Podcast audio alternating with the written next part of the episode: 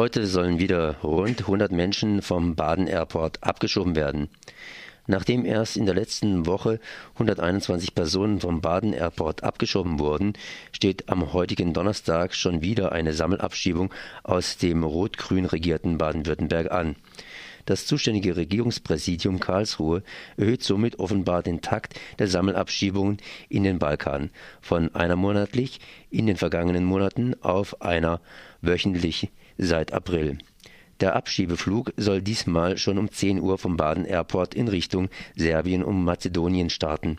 Betroffen sind wahrscheinlich wieder hauptsächlich Angehörige der besonders diskriminierten Minderheit der Roma, darunter zahlreiche Kinder in der Nacht fanden Mahnwachen gegen Abschiebungen an den Freiburger Flüchtlingswohnheimen statt. Nach Angabe des Freiburger Forums wurde mindestens eine Abschiebung durch die Anwesenheit von 70 Aktivistinnen und Aktivisten vor dem Flüchtlingswohnheim Wooswaldallee verhindert